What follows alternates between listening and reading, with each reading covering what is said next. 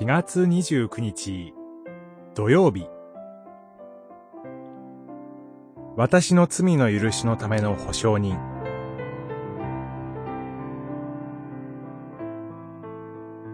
信玄六章。あなたの口の言葉によって罠に陥り、あなたの口の言葉によって罠にかかったなら、我が子よ。その時にはこうして自分を救え。六章、二節、三節。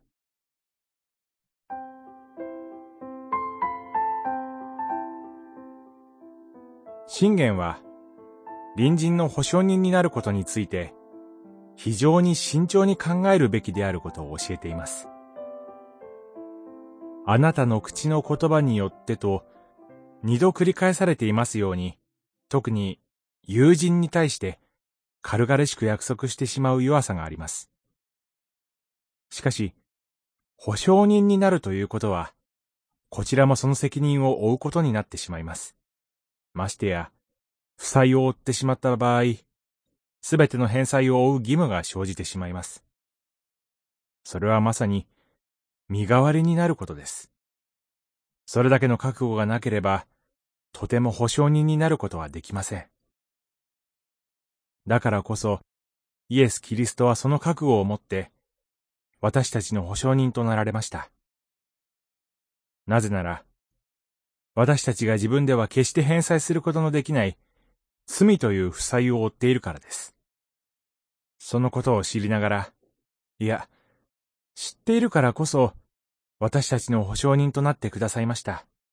誰も引き受けたいとは思わない罪を、主イエスが受けてくださったからこそ、今日の私たちがあります。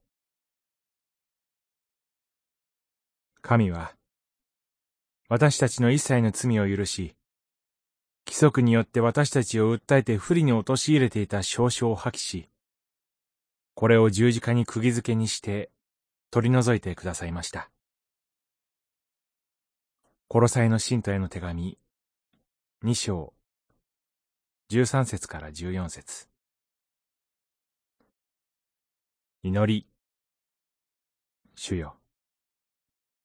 私の罪の許しのための保証人となってくださり、感謝します。今日も、十字架を見上げて歩みます。